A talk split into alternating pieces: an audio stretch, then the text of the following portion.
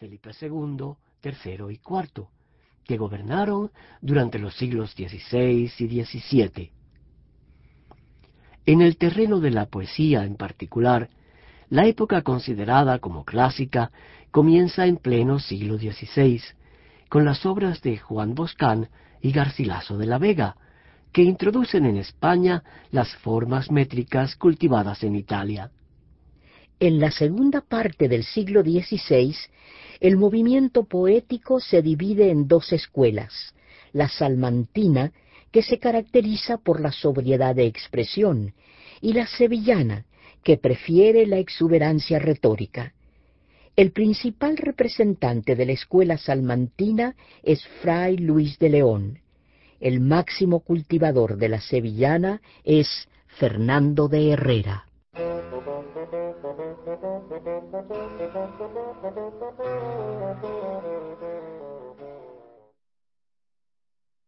Juan Boscán nació en la ciudad de Barcelona, junto al mar Mediterráneo, hacia el año de 1490.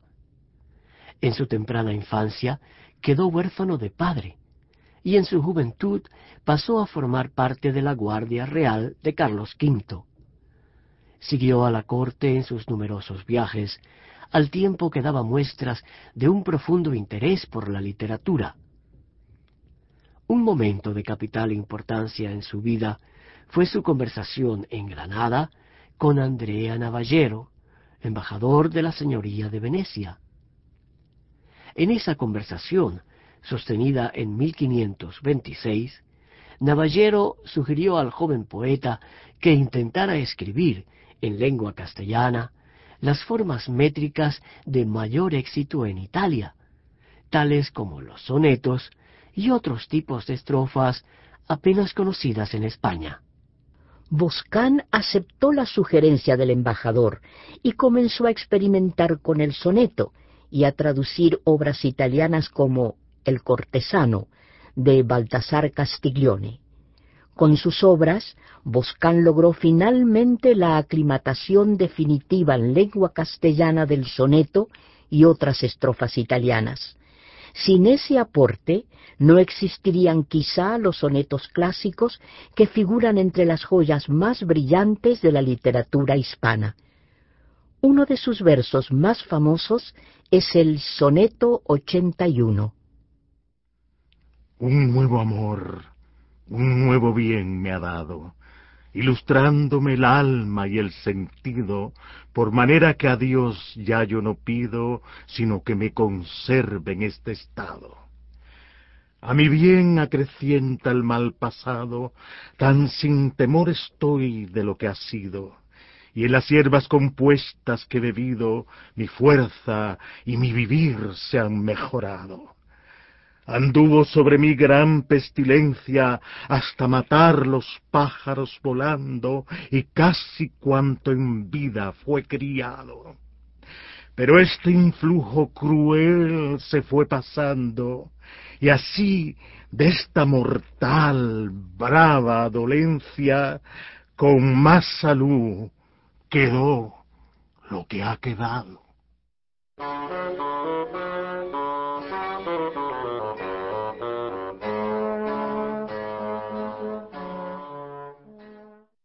Poeta considera que su nuevo amor es tan poderoso que puede beneficiar no sólo su alma, sino también su fuerza y su vivir. Con su ayuda, el poeta logra sobrevivir a la gran pestilencia que le asedió y que llegó hasta a matar a las aves en pleno vuelo. Y ahora se siente incluso con más salud que antes, debido a la presencia del ser amado. Otro soneto muy conocido de Boscán es el siguiente. Dulce soñar y dulce congojarme cuando estaba soñando que soñaba. Dulce gozar con lo que me engañaba si un poco más durara el engañarme.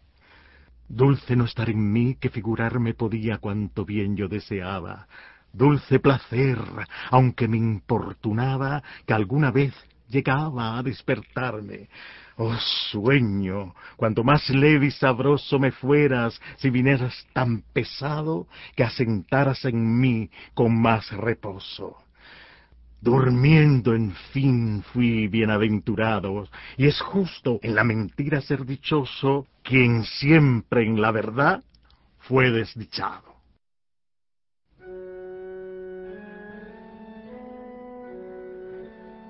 Es este un elogio al sueño, al que sólo pide que sea más reposado, es decir, que le domine por más tiempo con su dulce gozo. El último terceto, en que contrapone la dicha de la mentira a la desdicha de la verdad, es una de las estrofas más logradas del autor. Es evidente que los versos de Boscán no alcanzan la exquisitez formal ni tampoco la profundidad de contenido que caracterizan la poesía de Garcilaso y otros grandes líricos. Pero no debemos perder de vista que en su condición de innovador, este autor se aventura por terrenos inexplorados hasta el momento. Es perfectamente natural, por tanto, que su andar poético resulte en ocasiones vacilante.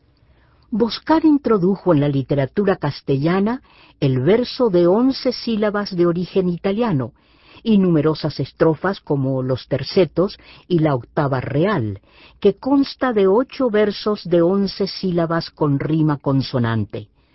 Como tantos otros escritores del siglo de oro, Boscán no sólo cultivó las letras, sino que fue también diestro en el uso de las armas.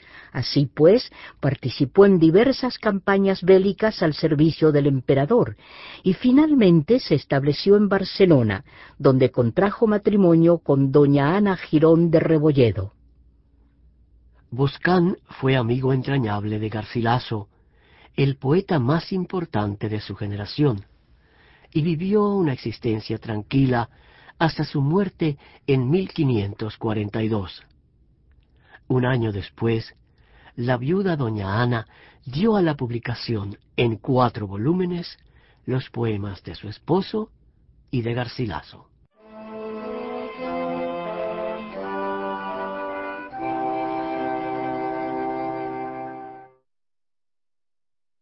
Garcilaso de la Vega nace en la ciudad castellana de Toledo en el año 1501. En su temprana juventud entra al servicio del emperador Carlos V, como había hecho antes Juan Boscán. En la corte, Garcilaso recibe la mayor consideración y en 1525 contrae matrimonio con doña Elena de Zúñiga, una dama de cuantiosas riquezas. El gran amor de su vida, sin embargo, es doña Isabel de Freire, dama de la emperatriz de Portugal, que aparece en las églogas del poeta con los nombres de Galatea y Elisa. Doña Isabel jamás correspondió a los sentimientos del poeta, y el dolor de ese rechazo marcó para siempre la vida y la obra del escritor toledano. Garcilaso de la Vega es sin duda uno de los grandes poetas de la literatura española. Si bien su amigo Boscán introdujo en las letras castellanas las nuevas formas métricas italianas, fue Garcilaso quien las llevó a su máximo esplendor. Boscán exploró caminos. Garcilaso demostró que por esos caminos podía llegarse a las cumbres de la poesía. De la obra de Garcilaso se conocen actualmente varias elegías, églogas, odas y una epístola y numerosos sonetos, así como diversas composiciones menores.